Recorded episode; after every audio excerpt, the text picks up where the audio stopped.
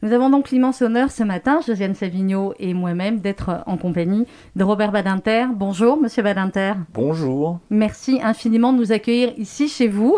Je sais que Josiane a déjà eu le, bonheur d'y venir, mais pour nous, c'est la première fois. Je dois reconnaître que c'est extrêmement impressionnant d'abord d'avoir le bonheur de vous revoir après notre dernière interview sur RCJ et puis de vous retrouver dans votre environnement, un environnement assez extraordinaire, on en dira peut-être un petit mot, pour parler euh, de théâtre. Euh, une fois n'est pas coutume peut-être, Robert Badinter. Euh, est-ce qu'un jour vous vous êtes dit dans votre vie, après avoir tant parlé de politique, de justice, de beaucoup d'autres sujets, on va me parler de théâtre, je vais parler de ma grande passion du théâtre? Écoutez, je confesse que c'est une passion constante. Euh, c'est un amour de jeunesse qui n'a jamais cessé. J'ai découvert le théâtre après l'occupation, quand je suis revenu à Paris, j'avais, j'étais étudiant euh, en première année, et euh, la passion de la jeunesse, mais pas seulement de la jeunesse, la passion générale pour le théâtre était considérable. C'était vrai aussi, paraît-il, pendant l'occupation, mais je ne fréquentais pas les salles de spectacle à cette époque.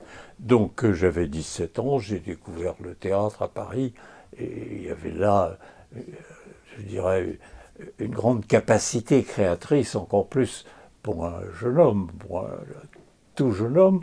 Euh, on jouait aussi bien du Sartre que du Camus, que du Beauvoir, que de la Nouille.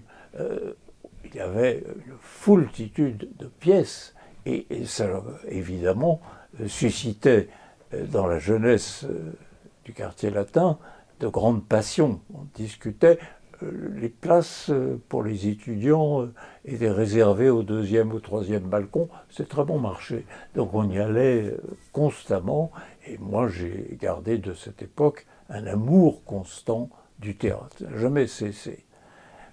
Je confesse que je me suis essayé moi-même à écrire des pièces euh, qui, euh, pendant longtemps, ont pris le chemin du panier. Euh, oui, elles ne me satisfaisaient pas, donc j'abandonnais. Mais j'ai toujours eu en moi ce goût, et je dirais même cette passion. Voilà. J'aime le théâtre, pourquoi ne pas le dire simplement Justement, mais avant qu'on vienne aux pièces qui nous, qui nous occupent, je voudrais qu'on parle de cet amour de la, de la parole théâtrale. En fait, c'est l'amour de la parole orale, de la parole proférée en public. Est-ce que ça a joué dans votre désir d'être avocat? Je crois pas. Je crois pas d'abord parce que, étant un jeune étudiant, je ne savais pas que je serais avocat. Et ce n'est pas parce que j'ai vu des pièces de théâtre que je suis devenu avocat. Deuxièmement, parce qu'il y a une différence, mais majeure, considérable, entre le théâtre et euh, la cour d'assises, pour ne prendre que l'aspect le plus dramatique de la vie judiciaire, euh, c'est que le dénouement, vous le savez très bien, Josiane, n'est pas écrit en cour d'assises. Et c'est ce qui donne à la cour d'assises. Vous vous souvenez d'un procès où on était ensemble ah ben et vous avez fait une plaidoirie magnifique qui a été applaudie, ce qui était horrible, mais en même temps, ça avait à voir avec la parole qui, qui fascine. Oui, mais euh, l'essentiel, c'était le sort et ici la vie de l'accusé. Au théâtre, la pièce est écrite. Vous êtes pris par quoi? Par le spectacle et par la qualité de l'œuvre et l'interprétation aussi. Donc euh, c'est un spectacle complet qui s'inscrit dans l'histoire, euh, véritablement de toutes les cultures, mais dans la nôtre, euh, c'est une place éminente je le dis très clairement, aujourd'hui encore, j'aime le théâtre et j'ai connu des jours très heureux. À la, quand j'ai été euh, appelé, c'était un honneur pour moi, à siéger dans le comité de lecture de la comédie française, parce que là, vous aviez, j'avais de grands professionnels comme collègues, je les écoutais discuter, j'étais modeste et timide dans mon coin, mais euh, la qualité du dialogue sur le théâtre par de grands professionnels, c'est incomparable. Donc j'aime le théâtre, voilà, disons-le simplement, j'aime cette muse-là particulièrement. Alors, Robert Badinter, ça vient de paraître aux éditions Fayard. Il y a trois pièces de théâtre Cellule 107, Les Briques Rouges de Varsovie et C33. Euh, c'est dans l'ordre, vous m'avez dit hors antenne, c'est dans le, ce n'est pas dans l'ordre chronologique, au contraire, c'est C33 qui a été euh, écrite en premier, qui a été jouée, elle euh, d'ailleurs au théâtre. Et Josiane, je crois que vous m'avez dit, vous l'avez vue, vous Absolument. Euh, alors cette pièce C3-3, euh, parlez-nous en Robert Badinter et pourquoi finalement est-ce que vous avez mis, euh, est-ce que vous avez mis d'abord beaucoup de temps entre l'écriture de celle-là et les autres ou est-ce qu'il y en a eu beaucoup finalement entre les deux qui, comme vous l'avez dit, ont fini au panier Oui, C3-3, j'avais beaucoup travaillé sur le procès Wilde parce que, sans y revenir longuement, il y a un mystère humain derrière euh, les procès de Wilde. Euh, Wilde, étrangement, euh, pensait que, avec sa superbe rhétorique, il s'en sortirait très bien et que finalement, le récit de ses amours homosexuels, il mettrait le public et les jurés dans sa poche. Rien du tout. Euh, Lord Bailey n'a rien à voir avec la scène de théâtre. L'erreur de Wilde a été complète. Les jurés le regardaient avec euh, la profonde défiance que nourrissait la société victorienne, finissante, mais la société victorienne à l'encontre des homosexuels. Et finalement, euh, il est tombé dans le piège qui lui avait été tendu par le père de son amant, euh, c'est-à-dire le marquis de Queensbury, et il a été condamné, et condamné dans des conditions féroces, condamné, vous connaissez la procédure anglaise, le jury déclare coupable ou non coupable, coupable bien sûr dans le cas de Wilde, s'agissant de ses relations homosexuelles avec des jeunes gens, et le juge, prononçant la peine, a eu ces mots tellement significatifs, il lui a dit c'est la pire affaire que j'ai jamais jugée. Pourquoi la pire? Qu'est-ce que ça veut dire? Quoi euh, Wilde les couvrait d'argent, les emmenait dans les meilleurs restaurants, les charmait par une conversation incomparable. Il était généreux, aimable, affable, délicat. Quoi? Ah ben non. Et a ajouté le juge, je regrette que la peine que je puis prononcer ne soit pas plus élevée. Je vous condamne au maximum deux ans et deux ans de prison sol, solitary confinement, plus les travaux forcés. Ce qui fait que Wall s'est retrouvé dans la cellule C33, ayant perdu son nom, ne parlant pas, pour le plus brillant causeur de Londres, ne parlant pas, n'ayant pas de visiteurs, finalement dans des conditions tellement cruelles qu'il en est mort. Il n'a pas résisté. Ne parle pas de la ruine de sa vie privée, le fait que Lady Wilde soit allée euh, euh, sur la côte, euh, en Suisse, c'est ça, Glignon. À Glignon, séparation avec ses garçons qu'il aimait beaucoup, je parle là de ses fils. Bon, la société victorienne l'a traité avec une cruauté inouïe. Et quand on regarde ce qui se passait de ce côté-ci de la Manche, à cette époque-là, Wilde aurait parfaitement pu venir s'établir à Paris ou sur la côte d'Azur avec euh, Lord Douglas, parfaitement, euh, le délit d'homosexualité n'existait pas dans le code pénal. Il a été introduit dans notre droit par Vichy, supprimé, euh, je le dis très franchement, avec euh, bonheur par votre serviteur, par votre serviteur euh, à l'automne 1981. Ça n'a d'ailleurs pas fait de difficulté, pour dire la vérité, personne ne s'y est intéressé. Nous étions peut-être 14 députés, il y avait 14 parlementaires, plus moi, c'est tout. Mais dans l'affaire Wilde, il n'y avait pas que l'homosexualité, il y a aussi le préjugé social. Lord Douglas, c'était plus chic et, on voulait plutôt euh, donner raison au père. Ce n'était pas pour donner raison au père. Le père avait donné l'occasion aux juges de témoigner de leur violente antipathie pour les homosexuels comme Wilde, qui tenait à Londres une place importante. On a noté des déplacements massifs euh, de l'aristocratie anglaise peu après la condamnation de Wilde vers le continent. Mais euh, Wilde, lui, euh, il a succombé. Il est mort quelques années plus tard dans la misère à Paris. sauf l'admirable des profondis, il n'a plus vraiment écrit. D'ailleurs, la pièce s'appelle C33 parce que c'était le numéro de la cellule de Wilde et qu'on lui avait retiré son nom. On ne vous désignait dans les prisons anglaises que par le matricule. Vous le dites qu'il est interdit, de, on dit à, un autre détenu qu'il est interdit de l'appeler par son nom, qu'il faut l'appeler C33 seulement. Oui. Donc il y a l'effacement de l'identité. Mais De Profondis, l'admirable poème qu'il a écrit, euh, en prison d'ailleurs, euh, De Profondis est signé C33. C'est pour ça que j'ai appelé la pièce C33.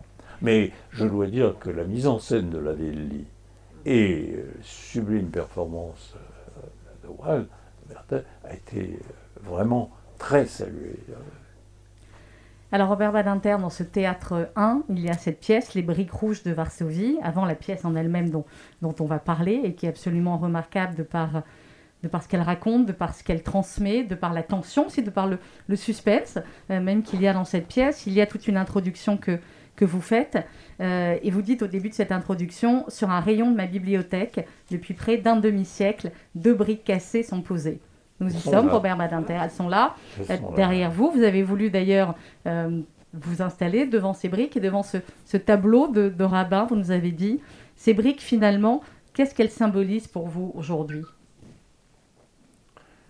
Certainement un des, un des plus cruels moments du, du génocide des Juifs par les nazis l'agonie, la longue agonie euh, du ghetto de Varsovie, euh, qui a commencé euh, dès 1939, dès l'occupation de la Pologne par les nazis. Je laisse de côté l'aspect soviétique, mais je parle ici de la Pologne occupée par les nazis, spécialement de Varsovie. J'ai lui, franchement, euh, était, euh, comment dirais-je, fasciné par euh, cette descente aux enfers. Et je me souviens, j'ai passé des mois successifs, entiers, à lire tout ce qui pouvait avoir été traduit. Je ne lis malheureusement pas le polonais, tout ce qui pouvait avoir été traduit notamment en anglais, en français, euh, sur le ghetto de Varsovie. Notamment un phénomène euh, historique très important et qui pour moi a été illuminatoire. On ne sait pas assez qu'il y avait à Varsovie,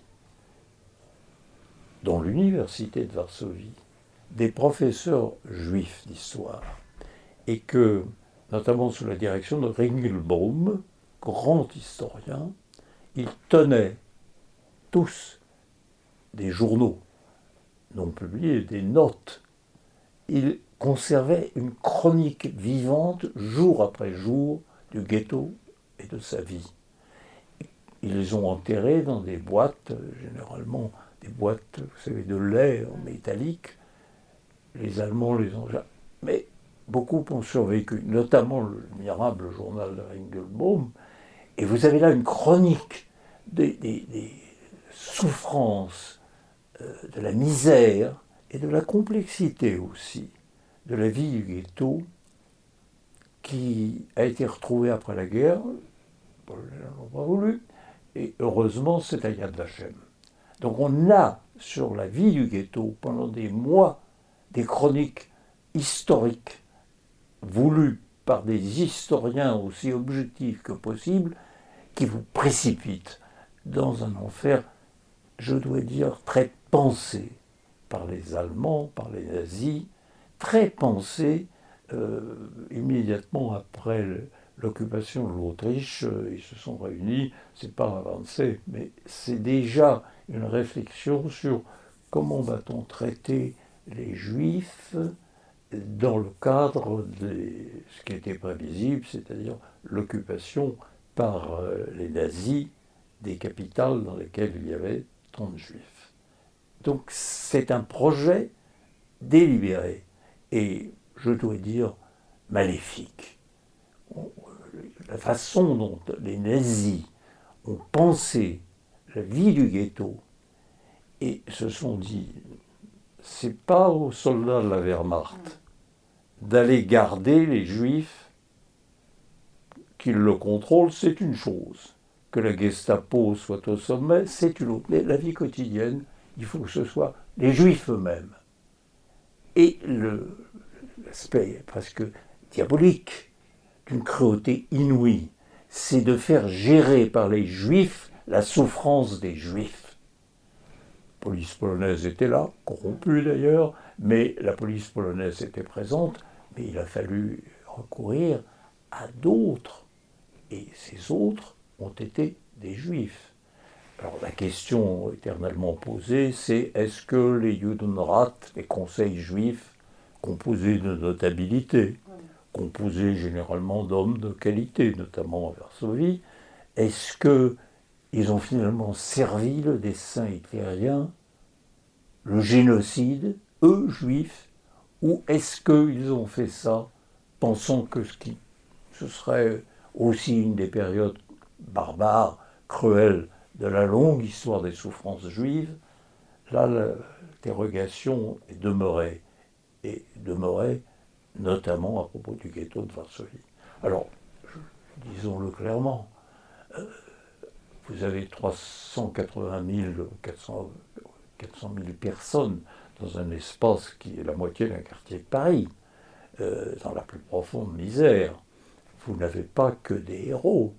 On célèbre à juste titre l'insurrection de Varsovie, mais vous avez des années et des mois qui se succèdent. Et les nazis font descendre l'escalier de la dignité humaine. Non seulement c'est la fin, non seulement c'est aussi la misère, mais c'est toute une organisation qui est là faite pour que les juifs eux-mêmes, eux-mêmes, prennent en compte la souffrance des juifs. Et interrogez-vous, le moment diabolique, je dis bien diabolique, c'est l'instant où on demande aux policiers juifs d'arrêter d'autres juifs pour les conduire à Lungschatplatz, euh, lieu maudit où il y avait les wagons qui attendaient. Conduire d'autres juifs à Lungschatplatz, et même les enfants, en leur disant si vous n'amenez pas, vous policiers juifs, le nombre d'enfants nécessaires, c'est vos enfants qui partent. Quel être humain ne peut pas se poser la question qu'aurais-je fait? Qu'aurais-je fait? Si, à défaut de livrer les enfants, c'était les miens qui partaient C'est ça, c'est là où, je, vois la, la perversité fondamentale, non seulement l'horreur du génocide, mais la perversité fondamentale de ceux qui l'avaient conçu. Et évidemment, euh, j'ai toujours euh, eu le sentiment que là, c'était une pièce à écrire. Mais, mais, mais, je l'ai écrite. je, je l'ai écrite. Mais justement, dans le livre. mais vraiment dans la douleur, je peux le dire. Mais en dehors de la pièce, il y a autre chose que mais de le dire. je ne l'ai pas fait représenter. Ça m'était trop douloureux. Ça m'était trop douloureux. Euh, il y a quatre personnages, c'est le dernier jour, euh, c'est la fin de l'insurrection. Les nazis ont, vont écraser les derniers restes de l'insurrection. Et euh, ces quatre personnages représentent évidemment des, des types humains différents. Et c'est une pièce écrite dans la douleur. Maintenant, je me dis, le moment est venu, elle peut être représentée. Il y a théâtre pour la représenter. Ça va arriver. Oui, oui, oui. Non, mais moi, ce qui m'a, ce qui m'a aussi passionné dans votre livre, c'est que pour les briques rouges comme pour C33, vous ne vous contentez pas de faire une introduction, c'est un véritable petit essai avant. Oui. Un récit avec des références, avec des... oui. En fait, ce c'est un livre- travail d'historien. Oui, ça, ce livre, il- ce livre il, est, il est double. Il présente à la fois des pièces, mais à chaque fois, sauf pour la première où l'introduction est brève, enfin la première euh, dans, le- dans le livre, les deux autres, c'est un vrai essai, un Oui. petit essai sur Oscar Wilde et un essai sur cette affaire du, dont vous venez de parler longuement, du ghetto de Varsovie. Oui, parce que la question de la répression de l'homosexualité était en, en soi, pour moi, une question majeure. Je trouve ça absolument ignominieux. À partir du moment où il s'agit d'adultes et où, euh, je dirais, euh, rien de tout cela de- dans le domaine euh, qui est celui du sexe, de- des publics, les êtres humains sont parfaitement libres de leur corps. C'est une question de dignité humaine. Chacun est libre de faire ce qu'il veut, pourvu qu'il n'y ait pas de violence et qu'il ne s'agisse pas de mineurs de son corps. Cette liberté première, euh, très reconnue dans l'Antiquité, mais euh, abominable pour euh, les peuples du livre, cette liberté-là me paraissait aller de soi. Elle était d'ailleurs disons-le, reconnu déjà du temps de Napoléon. Cambacérès n'y était pas pour rien, euh, lui-même. Mais ça ainsi, ça me paraissait une évidence. Et j'avais vu dans ma vie professionnelle, s'agissant des homosexuels, des vies ruinées par les poursuites. Parce qu'il ne faut pas s'imaginer euh, que euh, les, les voyous, les bandes de voyous n'en profitaient pas il y avait des systèmes organisés où on pêchait l'homosexuel bien établi, euh, industriel, euh, profession libérale, décorée, mais homosexuel. euh, on savait qu'il avait rendez-vous avec le mignon à tel hôtel, et hop, la bande débarquait, hop, on lui prenait son portefeuille, on lui prenait aussi son argent, on lui prenait son identité. Et moi, j'ai défendu des hommes qui étaient détruits par des poursuites qui n'avaient aucun sens. Aucun sens. Ce pas des garçons de 14 ans. C'était des professionnels, des gitons professionnels. On les trouvait dans les célèbres pissotières de, l'époque. Euh, et les choses se passaient ainsi avec, je vous dis, les organisateurs de ces bandes qui prélevaient exactement comme les immondes proxénètes prélèvent sur les prostituées leur profit, mais ils détruisaient les vies. Je me souviens d'avoir plaidé des affaires comme ça, incroyablement douloureuses et démentes quant à leur fondement moral. Car c'était ces gitons qui pêchaient l'homo. Et l'homo, lui, il était la proie du chantage. Dans une société qui voulait fermer les yeux, alors qu'en vérité, c'était un texte qui avait été introduit sous Vichy, et la Troisième République, le, je veux dire, le 19e siècle, l'avait délibérément écarté. Ah oui. Dans, dans les briques Mais rouges, euh, dans les briques rouges, elles sont là derrière moi. elles sont là. Là, c'est autre chose. Elisabeth me disait, mais tu- tu- tu deviens fou avec cette histoire de ghetto. Ah oui, j'étais plongé là-dedans et, et névrotiquement. je- Vous dites, vous je- dites celui qui parce travaille que- sur l'histoire des ghettos. je vais vous dire, la- encore une fois, si, euh, vous savez, les êtres humains ne sont pas tous des héros, ils ne sont pas tous des martyrs euh, volontaires. Euh, les êtres humains, ils sont complexes, et les juifs comme les autres. Euh, qui sait ce que l'on serait devenu dans ces conditions-là? Il y avait aussi des trafiquants dans le ghetto, il y avait des marchés noiristes, il y avait des restaurants, il y avait, il y avait tout. Il y avait aussi des héros, des professeurs, euh, des- notamment des musiciens. Euh, On est à Varsovie, le judaïsme polonais était riche de virtuoses. Tout, tout. Et c'est cette complexité tellement exploitée dans le sens du mal, de l'indignité, de les dégrader avant de les tuer, qui est la marque du nazisme. Et on, ne vit pas là-dedans par l'imaginaire sans conséquence. Hmm. Vous dites Robert Badinter, enfin, c'est l'un de vos personnages dans Les Briques Rouges de Varsovie, euh, qui dit Regarde Yankele, c'est le rabbin, comment je coupe les peaux, étudier la loi c'est bien, mais un bon métier ça peut servir aussi. On ne sait jamais de quoi demain sera fait pour un juif. Est-ce que Robert Badinter, je une digression sur notre période, est-ce que c'est une phrase qui est toujours valable et qui finalement a toujours été valable? Écoutez, euh, l'idée que l'on projette sur le présent, le passé, porte avec elle à la fois sa vérité et sa part de. Ce n'est pas exact. Le ghetto de Varsovie, c'est un épisode ultime, inouï de la barbarie nazie, exactement comme Auschwitz par rapport au bagne de Cayenne. Vous comprenez euh, que l'immense suite de persécutions qui s'inscrit dans l'histoire du peuple juif est existé, qu'on ait jeté des femmes et des hommes vivants dans des fosses pleines déjà de feu, euh, vous en avez les traces dans l'Europe du Moyen Âge et bien au-delà.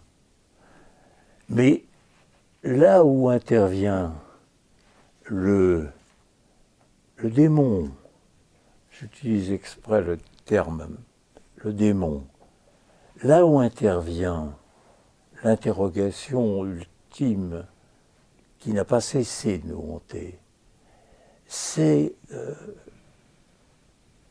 l'approche si intellectuelle, si pensée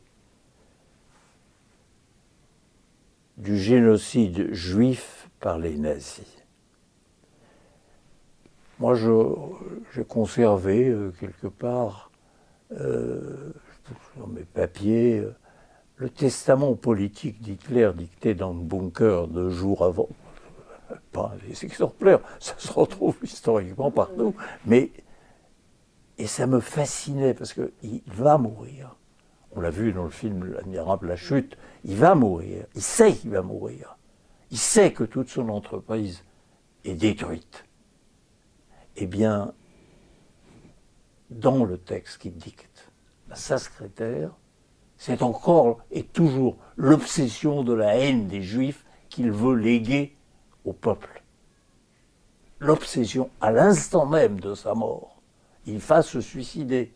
Il est encore là à dire c'est la faute des Juifs, tout est la faute des Juifs, c'est les Juifs qui ont déclenché la guerre, c'est les Juifs qui ont causé des millions de morts. Il oublie il, est halluciné, mais il n'est que l'expression de son hallucination permanente. Et dans quel peuple? Moi, je l'ai dit à l'UNESCO au moment où on commémorait le jour de la déportation et de l'extermination des Juifs. J'ai dit, mais on n'y pense pas assez. C'était à l'UNESCO. Mais où? Quand? Quel peuple a ainsi reculé les limites humaines de la barbarie à l'encontre d'une population? Quand est-ce qu'on a jeté des enfants vivants dans les chambres à gaz? Quel peuple l'a fait? Le plus cultivé d'Europe, celui qui avait les meilleures universités, le plus grand nombre de prix Nobel, parmi lesquels il y avait des juifs, celui qui aimait le plus la musique c'est un grand peuple cultivé qui s'est abandonné au délire d'un fanatique, un fou antisémite. Un grand peuple. Alors, nous sommes à l'UNESCO, disais-je. L'UNESCO, euh, c'est le foyer de la culture internationale et aussi du respect des droits de l'homme. Mais comment ne pas s'interroger? Comment ne pas constater que c'est en Europe? Et un peuple de telle culture, d'un tel niveau, qui s'est livré, qui s'est abandonné aux fureurs démentes, fou, antisémitisme mort, et que les autres ont suivi. C'est une interrogation majeure. J'ai dit ni la culture, ni le savoir, ni la recherche ne peuvent répondre à cette interrogation, mais elles l'ont. Je voudrais que vous parliez d'un très beau personnage des Briques Rouges, la jeune fille, Rivka. Oui. C'est mon personnage préféré. Ah, moi aussi. Ah oui? Parce qu'elle est, elle est, quoi? Elle est l'avenir? Non, elle est l'avenir, elle est la résistance et l'avenir? Oui, Elle est le courage, vous le dites, le courage des filles dans le, dans le ghetto. oui. Mais vous savez, c'est la vérité. Euh, à cet égard, mes personnages, tous expriment une vérité humaine présente dans le ghetto. Euh, dans le journal, dans le récit compte rendu par euh, le général Stupp, des SS de l'écrasement des juifs du ghetto lors de l'insurrection de Varsovie, il est dit, ça m'a beaucoup frappé, que le- les plus terribles combattantes qui rencontraient les nazis, c'étaient les jeunes femmes du ghetto de Varsovie.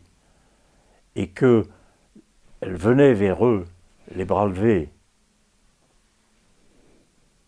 Et au dernier moment, hop, elles relevaient leurs jupes et deux revolvers et elles tiraient des deux mains. Ils disaient qu'il fallait les abattre. Les abattre parce qu'elles étaient les pires combattantes que nous ayons rencontrées. Hommage du crime au courage. Mais c'est une réalité et c'est inscrit dans les récits du combat. Donc, elle appartient à ces organisations sionistes. Vous savez que euh, les juifs ne seraient pas les juifs s'il n'y avait pas euh, des conflits idéologiques jusqu'au dernier moment mais même, même dans le ghetto, même dans le ghetto, euh, avec d'ailleurs, je l'ai relevé, un goût de l'humour noir qui, qui saisissant, enfin saisissant. Mais bref, les traits du caractère juif sont là, et euh, l'héroïsme des pionnières, euh, euh, oui, des, bundistes qui partiront finalement, bien que ce ne soit pas dans la tradition du Bund, qui partiront d'Israël, de, de- les sionistes authentiques, ont été présentes dans la réalité historique, je n'ai rien inventé. Mais alors, C33 et les Briques Rouges, ce sont deux histoires tragiques, mais finalement deux belles histoires quand même. Alors que Cellule 107, c'est une sale histoire. Non, c'est une histoire tragique aussi. Moi, j'ai été stupéfié. J'ai trouvé ça par hasard. J'ai- beaucoup recherché, euh, beaucoup, beaucoup cherché dans les archives. Pour dire la vérité, je suis, enfin, comme ça, chercheur aussi euh, historique, et, euh, notamment dans le domaine de la justice. Et je me suis euh, beaucoup intéressé à l'affaire Bousquet. Je me suis beaucoup intéressé à l'affaire Bousquet parce que c'est un scandale Ben oui, c'est absolu. pour ça que je dis une sale histoire. Je ne sais pas si l'adjectif correspond, mais c'est en tout cas une histoire stupéfiante.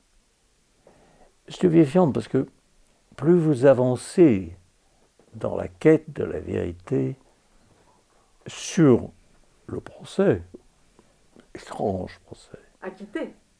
non, mais avant ça, il faut voir d'où ça vient. Bousquet a été pris par les Allemands et envoyé en Allemagne. Il disait déporté. C'était même pas, c'était pas le traitement euh, qu'avait euh, ou Bloc d'Assaut ou euh, Mandel. non. Non. Lui, c'était la villa au bord du lac où habitait Ciano, où on avait mis Ciano avant de le fusiller. Donc c'était là où il était avec sa femme, son fils, surveillé de très près, mais à la fois protégé et surveillé. Ce qui montre que il y a une lettre d'Himmler au sujet de Bousquet, il était redouté même par la Gestapo. Que savait-il? Bon, mais il a été là, euh, sont venus euh, au bord de ce lac, sud de l'Allemagne, les éléments de la première armée américaine, premier euh, venu. Ils ont arrêté Bousquet. La CIA l'a interrogé. Et au bout de deux jours, euh, ils ont dit, euh, on le sait, mais Monsieur Bousquet, nous pouvons vous recueillir aux États-Unis. Vous auriez une fausse identité, vous recommenceriez. Ce qui montre bien l'intérêt que Bousquet représentait pour ces hommes de la CIA. Non, non, non, il dit Bousquet, pas du tout. Moi, je rentre en France, me Très bien, on l'a livré immédiatement à la première armée française, en avion, il arrive à Paris. Arrivé à Paris, il est présenté au juge d'instruction. Il était déjà en charge de son dossier. Et là, il attend dans le couloir, entre deux gendarmes, d'être amené au juge. C'était au Palais Bourbon que siégeait la, euh, oui, la Cour de justice. Euh, le palais était plein, mais pour cause. Donc on siégeait, la Cour de justice siégeait là. Donc Bousquet là. Passe un collaborateur. Ah, comment euh, René Oui, et Bousquet, très calme, lui dit Ça va pour toi? Bah oui. Et, pour toi? Dit, ne t'en fais pas, ça se passera très bien. il le dit à la ah, c'est quand même incroyable ça. De, quoi Mais c'est pas la, c'est la suite qui est incroyable. C'est que Bousquet a donné pour seule instruction, enfin pour instruction ses avocats, gagner du temps. Il voyait euh, déjà le conflit qui allait naître entre les communistes et les autres, entre Staline et les Américains. donc, ne pas se presser. Été mis en liberté au bout de déjà de deux années et demie, enfin à peu près, et puis il est jugé. Il est jugé à la fin, presque parmi les derniers, les deux, trois derniers, à la Cour de justice. Et là, il faut quand même se représenter que c'est une juridiction d'exception composé d'ennemis politiques, une juridiction d'exception qui a pour charge de juger les dignitaires de Vichy. N'est pas la même juridiction que Pétain-Laval, mais c'est une juridiction composée de parlementaires parmi lesquels il y a de nombreux résistants. Et Bousquet est jugé, et Bousquet, au bout de trois jours, dont on a le relevé intégral. Le procès Bousquet, euh, on, je le connais. Euh, ça commence avec accusé Bousquet, levez-vous, et ça finit, alors que Bousquet avait énormément parlé, énormément parlé, le cas général était, disons-le, d'une absence de curiosité remarquable. Vous avez des questions à poser, ministère public? Ah non, non, oh, très bien. Ou alors c'était des questions secondaires, mais jamais l'essentiel. Ben, Bousquet, il a été acquitté du chef d'intelligence avec l'ennemi. Le chef de la police de Vichy, de toutes les forces de police de Vichy, auteur, on le sait, de crimes contre l'humanité, a été acquitté. Et alors? Acquitté, et encore une fois, par un jury d'exception dans lequel il y avait nombre de résistants. Et, et ça n'est pas assez il faut voir les choses dans leur détail, dans le verdict. La Cour de justice a relevé Bousquet de l'indignité nationale au motif des services rendus par Bousquet à la résistance. Ce qui fait que Bousquet non seulement a été acquitté, mais le seul homme qui soit sorti, à ma connaissance, de la Haute Cour de justice avec un brevet de résistant. Après ça, il pouvait plastronner dans Paris. Moi, j'ai été acquitté. Acquitté pourquoi? Ben, On a rendu témoignage à mes services rendus à la résistance. Et ça ne s'est pas borné à ça. Bousquet a été réintégré dans l'ordre de la Légion d'honneur, et Bousquet a été rétabli dans ses fonctions du Conseil d'État, d'où il a démissionné sur le champ. Donc, ça reste en soi un des mystères judiciaires des scandales judiciaires, pour dire les choses simplement, de la, troisième, la quatrième République. À votre avis, c'est quoi? Comment? Alors, si vous, si vous faites, vous reprenez le fil conducteur et que vous pensez à la déclaration quand il arrive, ça se passera très bien. Hum. Si vous pensez à la proposition de la CIA, ah non, non, non, moi je veux rentrer à Paris me justifier. Vous vous dites, vous vous dites, qui, quoi, pourquoi. Mais ce que vous devez mesurer, c'est que le bousquet de la quatrième, une fois acquitté, vous pouvez lui dire, mais moi, votre cour a reconnu que C'est pour ça que les gens qu'on connaît l'ont fréquenté. Euh, non. Non? Non, si vous voulez dire les choses simplement, pourquoi ne pas le dire Vous pensez à Mitterrand. Notamment. Eh bien, je vous réponds en vous disant, je, en ce qui me concerne moi, d'abord, je tiens à le dire, j'ai jamais de ma vie rencontré Bousquet. J'imagine. Non. Vous l'avez dit Non, non. J'aurais pu. Vous auriez pu Pourquoi? Parce que Bousquet était devenu, tout le monde, je vais jusqu'au bout, dans le Paris des années 50, 60, 70, avant que d'Arquet de Pellepoix parle. parle. Bousquet, c'était un homme d'affaires comme les autres, un banquier parmi d'autres banquiers. C'est pourquoi je vous dis, ah ben non, je ne l'ai jamais vu. Jamais vu. Mais, mais, mais, il était reçu, Bousquet. Il siégeait dans des conseils d'administration, où il y avait notablement des juifs. Bousquet, lui, avait réussi cet extraordinaire tour de force judiciaire. Il avait réussi quoi À obtenir de la Cour, comme je l'ai indiqué, de la haute Cour, un brevet de résistant, non seulement d'innocence, et encore une fois. Comment? Ah, c'est la question. C'est la question. c'est là-dessus que j'ai travaillé et pas seulement moi, il y avait encore deux chercheurs, on a cherché partout. Le dossier à la chancellerie est vide. Est vide. Donc, de ce côté-là, nul ne sait. Qui, qui, à l'intérieur du jury, a protégé Bousquet? Qui? Quand vous lisez la sténographie des débats, vous vous rendez compte que Bousquet est le maître du jeu. Hmm. Il parle, il parle, il parle, il parle beaucoup d'ailleurs, il parle assez bien, mais beaucoup. Personne ne l'interrompt. Les jurés ne pensent qu'à retourner au Palais Bourbon pour voter, euh, parce qu'ils sont pressés, parce que ça ne les intéresse pas, parce que, et puis pour dire les choses brutalement, parce que c'est dans les procès-verbaux, c'est dans la stéréotypie, ça n'intéresse personne, le génocide des Juifs. L'affaire du Veldiv, elle n'est même pas mentionnée dans le procès. Ça n'intéressait pas. C'est ça qu'il faut mesurer. Alors oui, ce qui intéressait, c'était de savoir ce que Bousquet avait pu faire contre les réseaux euh, de résistants euh, s'agissant de correspondance radiophonique ou radio avec Londres.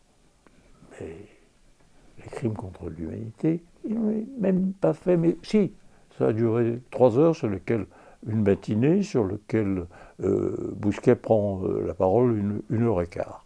Pour dire, moi, fait beaucoup de lettres, de, bien entendu, de juifs disant, mais euh, Bousquet, préfet des Hautes-Marnes, m'avait sauvé. Ou, non, ça n'intéressait pas. Il a fallu attendre d'Arquier de Pellepoix pour connaître la vérité. Et s'il n'y avait pas eu notre ami de Rogy, qui avait interviewé Darquet de Pellepoix, puisqu'il fini sa vie euh, calmement.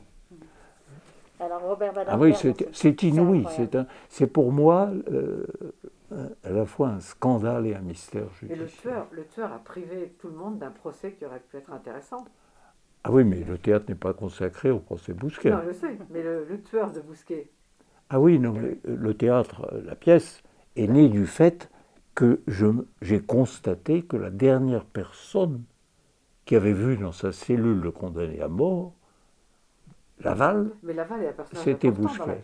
C'était Bousquet. important dans la pièce. Oh, bah, c'est le, portage, c'est un personnage clé.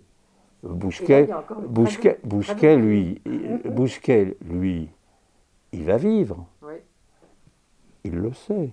Il en est convaincu. Il insiste. Et l'autre sait que, Bousquet va vivre. Et évidemment, au fond de lui-même, il le déteste.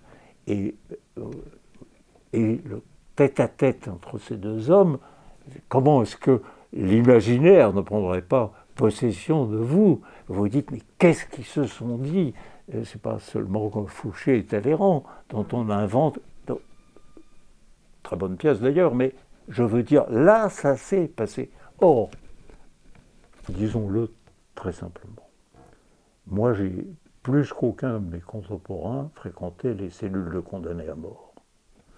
Soit en attente de grâce, espérance de grâce, soit en attendant, après cassation, le nouveau procès. Et j'ai constaté, sept ou huit, je ne sais plus, j'ai constaté que c'était chez tous le même comportement. Un, il voulait vivre, sauf Buffet. Il voulait vivre. Buffet entraînait dans sa mort quelqu'un d'autre. Oui, mais Buffet, je ne le défendais pas. Donc je n'ai pas connu Buffet autrement qu'à travers le procès Buffet-Bontemps. Je ne connaissais pas Buffet. Mais les autres, tous, voulaient vivre. Deux, tous répétaient inlassablement ce qu'ils jugeaient en leur faveur, ce pourquoi ils considéraient qu'on avait été trop sévère ou injuste ou que ce n'était pas fondé. Tous le même discours, obsessionnellement. Et je savais que le régime des collaborateurs de premier rang, cette fois-ci, euh, troisième division de Fresnes, était très libéral. Ah oui, ça. Ils se promenaient de cellule à cellule. On leur rend ah, visite. Ah oui, ah oui, oui. Ah, c'était pas la même chose que les résistants six mois avant. Non, non. Eux, ils pouvaient. Hein, euh, euh, Darnan, des visites. Bon. Donc, là, j'ai constaté avec stupéfaction que Bousquet, lui, avait en quelque sorte libre accès à son ancien patron, qu'il avait servi dès la Troisième République, c'est-à-dire Pierre Laval.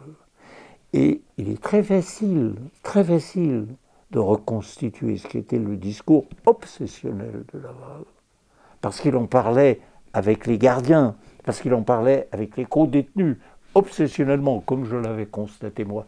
Pourquoi? Parce que Laval, je n'ai pas eu besoin d'inventer son discours. Il l'a répété, il l'a proféré deux fois.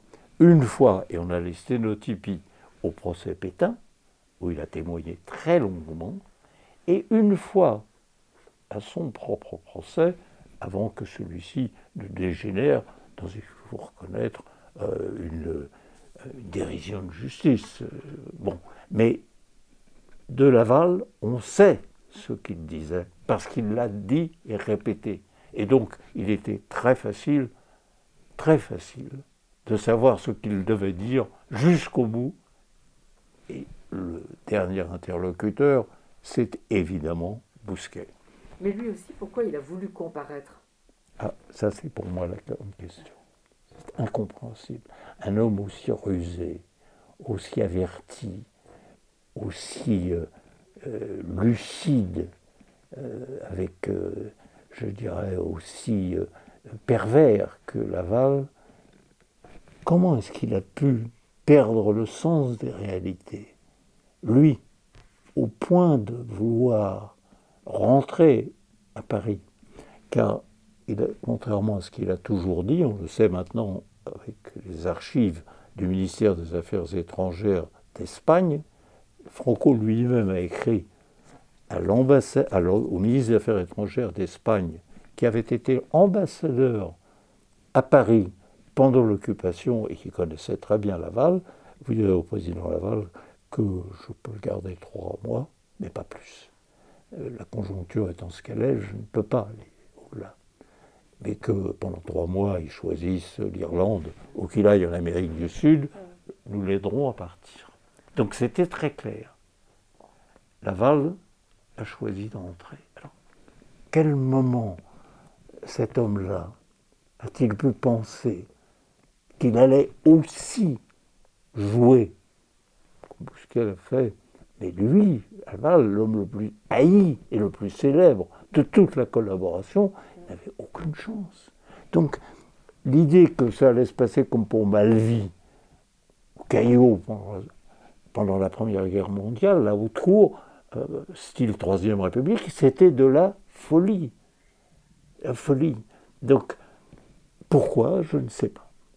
C'est une question majeure et qui n'appelle pas de réponse, sauf constater qu'il est revenu, au lieu de partir, euh, en Amérique du Sud, chez un dictateur qui l'aurait logé. Croyez-moi, il avait dû euh, mettre euh, ailleurs tous les fonds nécessaires, étant donné le degré de corruption qui était le sien. Non, c'est un. Alors, ce qui, moi, m'avait frappé le plus, et ce qui se retrouve dans la pièce, c'est la haine de Laval pour Pétain. Mm. Et réciproquement, d'ailleurs. Réciproquement. Ils se haïssaient. Au point que quand ils étaient à Sigmaringen tous les deux, jamais Pétain n'a invité Laval, qui habitait l'étage au-dessus, à déjeuner. Jamais. Et, cette haine l'étouffe, littéralement.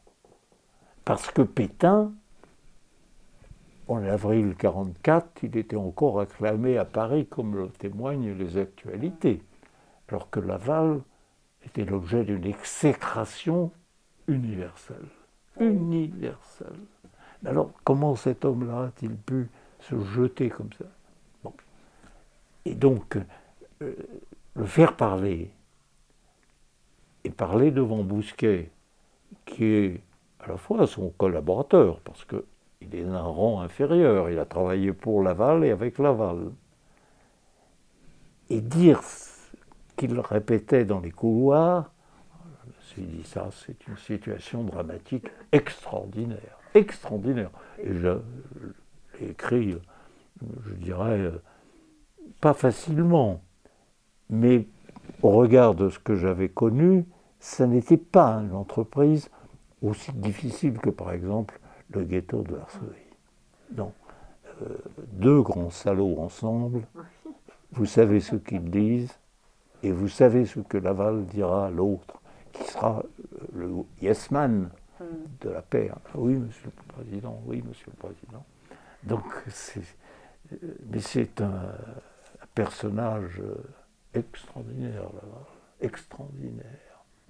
À lire euh, également. Alors, Robert Badinter, euh, nous diffusons cette émission le 10 mai. Évidemment, c'est le hasard, la programmation, mais quand on est euh, face à vous, Robert Badinter, et que nous sommes à cette date-là, Qu'est-ce que vous pourriez dire peut-être sur cette date que vous n'avez jamais dit Ou comment, pour les plus jeunes qui écoutent cette émission, qui écoutent RCJ, vous pourriez leur raconter ce qui s'est passé ce jour-là, jour historique pour la France, pour le président de la République élu François Mitterrand, pour vous Qu'est-ce qui a oh. changé fondamentalement ce jour-là pour la France? Écoutez, euh, pour la France, euh, la célèbre expression euh, changeons la vie je ne pense pas que la vie ait changé, ni que du jour au lendemain on soit passé de la lumière, de la nuit à la lumière, non.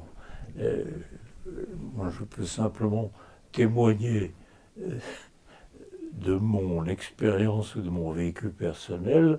Euh, nous avions coutume à quatre ou cinq amis proches de Mitterrand euh, travaillant ensemble au long de la campagne électorale, Fabius, euh, et Guimard, euh, il y avait Serge Sazman, Attali aussi qui est passé. Bon, et Régis Debray, si vous me demandez très exactement, je suis revenu de la campagne avec Elisabeth, et je pelais les pommes de terre pour la salade de pommes de terre du soir avec euh, Régis Debray dans la cuisine. Et là, le téléphone a sonné, j'avais voté à la campagne, le téléphone a sonné, c'était Charles Sassman qui, d'un institut euh, de sondage, nous disait c'est gagné, c'est fini, euh, François ne peut pas perdre, c'est fini. Et puis il a raccroché parce qu'il s'était passé. Et j'ai dit à Régis, ben voilà, c'est fait, mon vieux. Est-ce que vous avez continué les bonnes et, et, voilà, et on s'est embrassé, puis c'était fini. Euh, Mitterrand, François Mitterrand avait dit euh, euh, Je vous voir. Je savais que ce n'était que des mots. Il était à Château-Chinon et bien occupé à autre chose. Par conséquent, euh, on a sorti les deux bouteilles de champagne qu'on avait mis au frigidaire et on les a bu en mangeant la salade de pommes de terre et différentes. Mais ça, ça, ah, si, si, ah. tiens à ajouter un détail. Je suis allé danser à la Bastille ah, avec, avec Judith pas avec Elisabeth, mais avec Judith, ma fille, et la pluie a commencé à tomber, on est parti aussitôt. voilà, je n'ai fait que passer à la Bastille. Mais Robert Badinter, moi ce soir-là, j'ai su qu'on allait abolir la peine de mort. Oui, moi j'en étais sûr euh, à partir du moment où Mitterrand était élu, mais je suis heureux de vous l'entendre dire. Oui, c'était la fin d'un.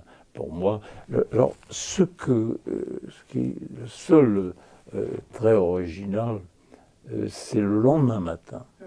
Le lendemain matin, je suis allé à Fresnes, à l'ouverture, et j'ai été voir le condamné à mort, oui, Philippe Maurice, le condamné à mort qui était, euh, lui, euh, en instance de grâce, mais nul ne savait s'il serait gracié, et euh, dans la cellule des condamnés à mort de Fresnes, je lui ai dit, je lui ai dit ce que je voulais absolument lui transmettre, c'est-à-dire que il serait gracié, il le devait à l'élection.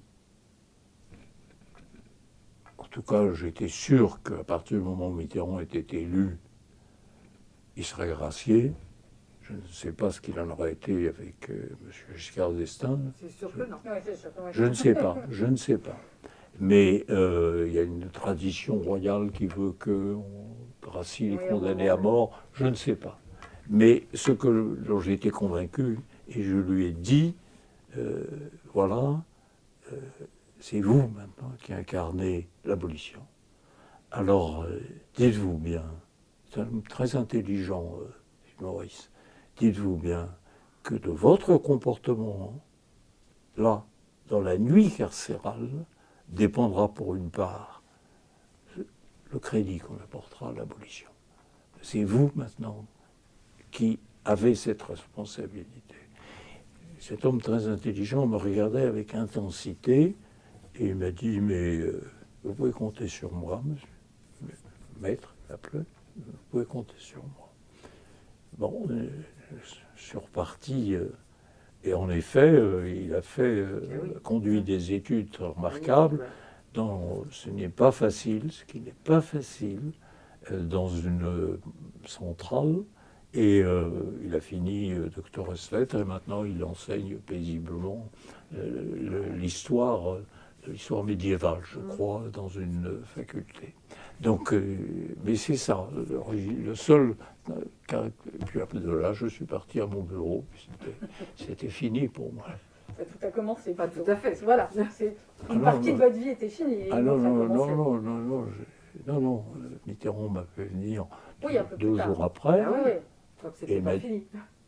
Et m'a dit, euh, là, euh, il y avait Crépeau avec moi euh, Crépeau redescend, je pouvais attendre, avec grande courtoisie toujours.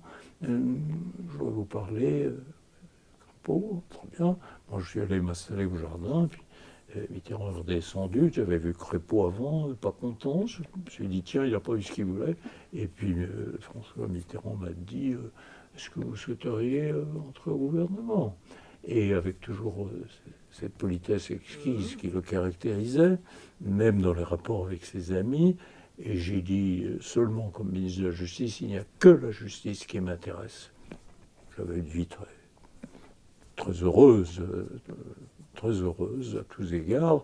Donc, euh, je, je, ne brûlais pas du désir d'être ministre, sauf s'agissant de la justice. Ah, il me dit non, je, non ah non, ça, Robert, je l'ai déjà donné à Maurice Faure.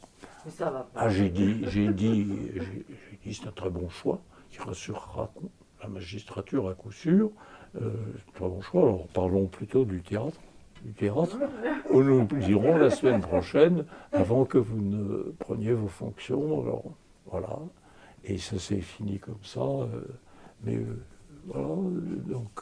Mais ça n'était pas fini. Non, mais euh, c'est. Il faut le dire très simplement, c'est Maurice Faure qui ne voulait plus continuer. Et Maurice Faure était un homme euh, délicieux. Mais bien sûr, mais j'ai aucun mépris pour Maurice Faure, mais je ne le vois pas défendre ce que vous avez défendu à la tribune de l'Assemblée nationale. Je ne le vois pas. Je ne vois pas savoir-faire. Mais euh, moi, je pense que Maurice, euh, qui était lui, appartenait à la grande tradition de ce qu'on appelait la gauche cassoulet, les, les radicaux de gauche du sud-ouest. Et Maurice, qui était si plaisant, si cultivé, bah, il aurait voulu continuer, il aurait continué. Donc, euh, il faut être direct et modeste. C'est parce qu'il ne se plaisait pas à la chancellerie, car ce n'était pas un lieu de plaisir à l'époque. Tant s'en faut que, euh, voilà. Tant mieux alors qu'il ne se soit pas plus à la chancellerie. Je suis venu aux affaires, mais vraiment, je le rappelle, le premier gouvernement, je n'en faisais pas partie. Vous étiez dans celui d'après. Robert Badinter, d'une élection à l'autre, nous sommes à moins d'un an à peu près de l'élection présidentielle de 2022. Quelles sont vos inquiétudes? On a l'impression que finalement, Macron-Le Pen, c'est quasiment sûr comme deuxième tour.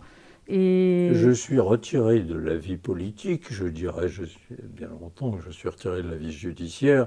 J'observe, ne commente pas, euh, sauf quand il s'agit de sujets euh, que je considère comme essentiels, mais certainement pas euh, s'agissant du scrutin à venir. Non, ça n'est pas pour moi. Mais est-ce que vous êtes inquiet Sans commenter? Est-ce que vous êtes inquiet? Non, je ne vous répondrai pas. Vous savez, j'ai une vieille moustache. Quand je ne suis pas désireux de, m'aventurer sur le terrain, je ne le fais pas. Non, ce qui, en ce moment, euh, me préoccupe beaucoup, euh, c'est euh, la question posée par la terrible affaire Alimi. Ça, ça, ça, oui, ça c'est très difficile. Très difficile. La chambre criminelle, je le, dis très nettement, taxé d'antisémitisme le magistrat de la chambre criminelle, c'est injuste et dans ce cas totalement déplacé. C'est la loi elle-même qu'ils sont forcés de faire appliquer, de garder, de faire appliquer, c'est la loi elle-même qui pose problème. Mais c'est pas facile à résoudre. Je le dis en tant que vieux juriste, c'est pas facile à résoudre.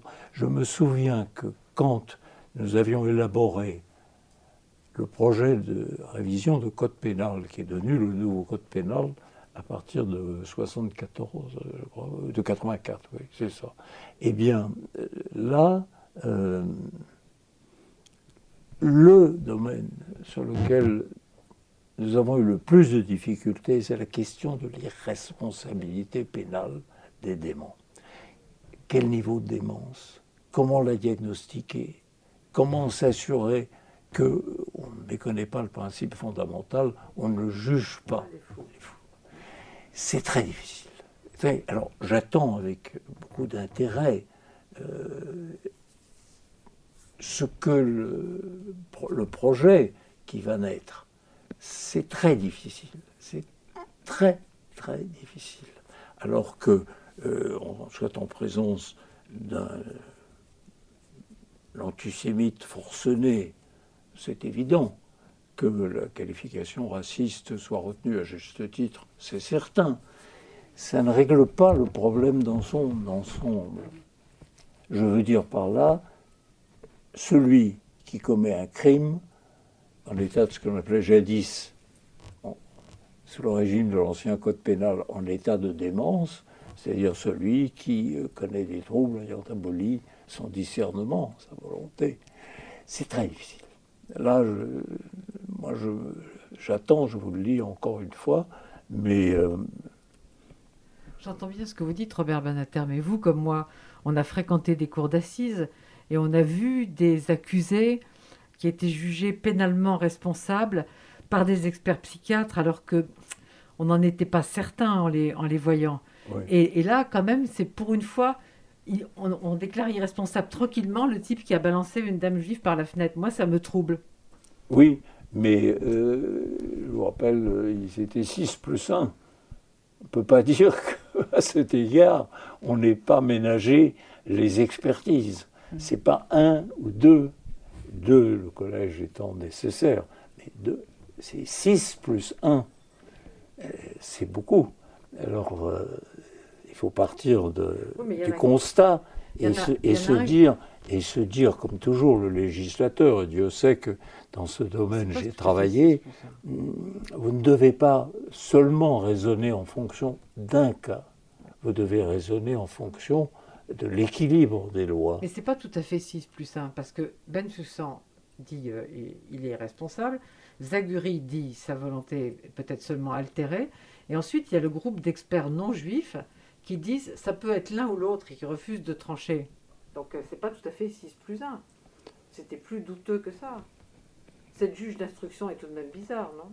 Le, le fait qu'il n'y ait pas eu de Je vous rappelle que c'est passé euh, au-delà du juge d'instruction, que ça, a été, c'est passé aussi par euh, la Chambre qui prévu depuis 2000, je ne sais plus combien, 14 je crois, qui, dans le cas de non-lieu pour démence, mmh, mmh, pour trouble accentué de la responsabilité, statut. Donc il y a eu euh, à cet égard un grand déploiement de justice, mais on a un sentiment profond, profond, que justice n'a pas été rendue. Et je le dis clairement, on ne peut pas, dans ce domaine, mettre en cause les magistrats de la Chambre criminelle de la Cour de cassation, notamment l'avocat général, euh, l'avocate générale euh, que je connais fort bien et qui est euh, une personne très scrupuleuse et très, très, très euh, allant jusqu'au fond des problèmes. Non, c'est simplement le moment où la loi révèle son insuffisance. Comment y parvenir? Comment redresser? C'est pourquoi je dis avec simplicité, c'est très difficile très difficile. Euh, on verra ce que cela. Donc, quand la loi est insuffisante, on verra il faut changer la loi. Euh, non, là, il est évident qu'il y a euh, dans la loi, quelque part, un manque. Mais comment l'ajuster à la complexité des états psychiques, c'est très difficile. Je vous le dis encore une fois, quand on a rénové le code pénal, je présidais la commission en ce moment-là, et puis euh, Léo T euh, travaillait aussi avec moi, euh, 8 ou 10, on a, on a eu tellement de problèmes là-dessus qu'on a créé une sous-commission avec des psys. Et encore une fois, c'est très difficile parce que vous avez des états, c'est pas noir et blanc, c'est pas matériel, c'est pas savoir si le revolver a été utilisé ou pas. Ce n'est pas une question de balistique ou d'empoisonnement. C'est beaucoup plus compliqué que ça. Donc, euh, j'attends avec, j'attends avec intérêt ce qui sera certainement préparé. Je crois que c'est euh, le garde des Sceaux qui doit livrer euh, une copie. Ce n'est pas directement la commission des lois. Je crois, pas. Je crois qu'il doit présenter. Donc, donc ensuite, il y aura les débats. Ah, mais encore une fois, je le répète, c'est une des questions les plus difficiles qui soit, euh, le crime commis dans un état qu'on qualifiait jadis de démence, que maintenant on qualifie de trouble ayant altéré la personnalité, le contrôle de soi. Difficile. Dernière question, Robert Badinter. On a malheureusement déjà largement dépassé le, temps qu'on vous avait promis, mais je sais que Josiane comme moi aurions encore des, centaines de questions. On est dans votre bureau.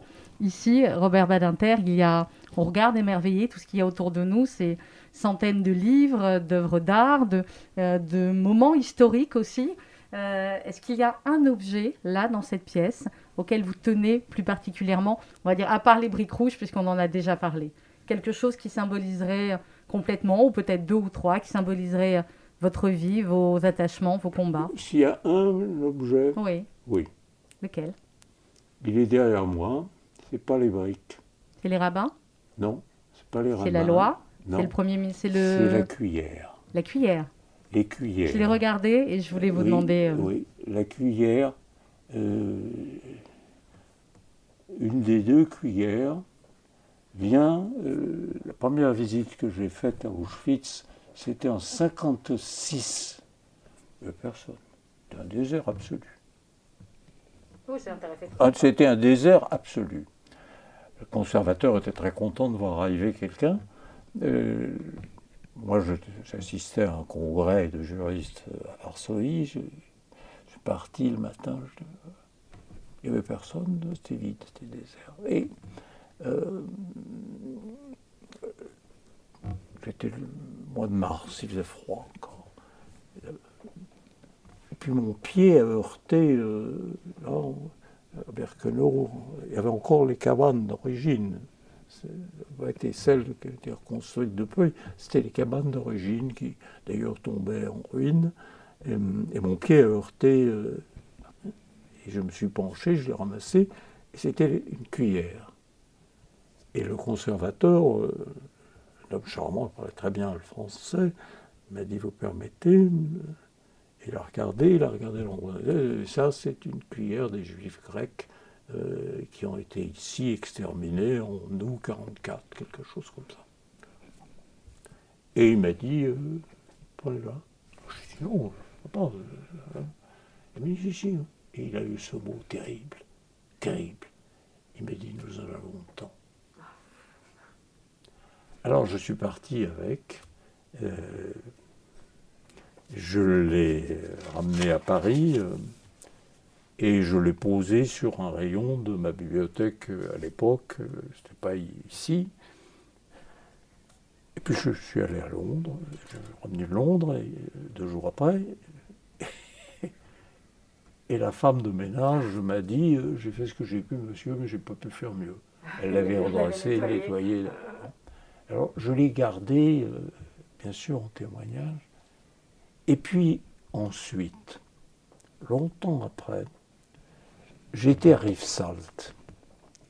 Et le conservateur de Rivesaltes, qui a été un camp euh, dans lequel se sont succédés les républicains espagnols euh, d'abord, puis ensuite on a mis les, étrangers, puis après les juifs, puis après les tziganes, puis après les soldats allemands, enfin tout le malheur du monde se sont succédés. Et le conservateur m'a dit, écoutez, monsieur Vater, je sais que vous vous intéressez euh, beaucoup à l'univers euh, concentrationnaire carcéral, eh bien, voilà, je vais vous faire un cadeau. Et il me donne une cuillère. Euh, Alors, je suis resté un peu étonné. Ah, je oui, deuxième. Et il m'a dit non, je vous la donne parce que, vous savez, la cuillère, c'est l'instrument fondamental du respect de la dignité humaine. Manger avec une cuillère, et, pas avec les doigts. Il me dit, vous savez, dans tous les camps de concentration, partout, on sert dans des bassines une soupe avec des éléments de bidoche qui flottent, des morceaux de légumes. Vous ne pouvez pas avec un couteau, à supposer qu'on vous le laisse. Vous ne pouvez pas avec une fourchette. Donc vous êtes contraint de laper ou de prendre avec vos mains dans la bassine la soupe. Et ça, c'est la fin de la dignité humaine. Vous êtes comme un animal qui la paie. Et je dois dire, depuis lors, je regarde les cuillères autrement. Vous imaginez le parcours de cette cuillère, Robert Badinter, d'ici jusqu'à, voilà, à côté, de, à côté de vous, à côté de tout ce qui vous entoure. Merci infiniment d'avoir été avec nous sur RCJ aujourd'hui. C'est comme à chaque fois un, bonheur inouï, un honneur, un moment de grâce. On est bien d'accord, Josiane? La réciproque est aussi vraie. bah, écoutez. Réciproque moi, j'ai toujours plaisir. J'ai la nostalgie, évidemment, de, des plaidoiries de Robert Vanater. C'était, c'était des moments inoubliables. Merci beaucoup, Monsieur Badinter. À très bientôt.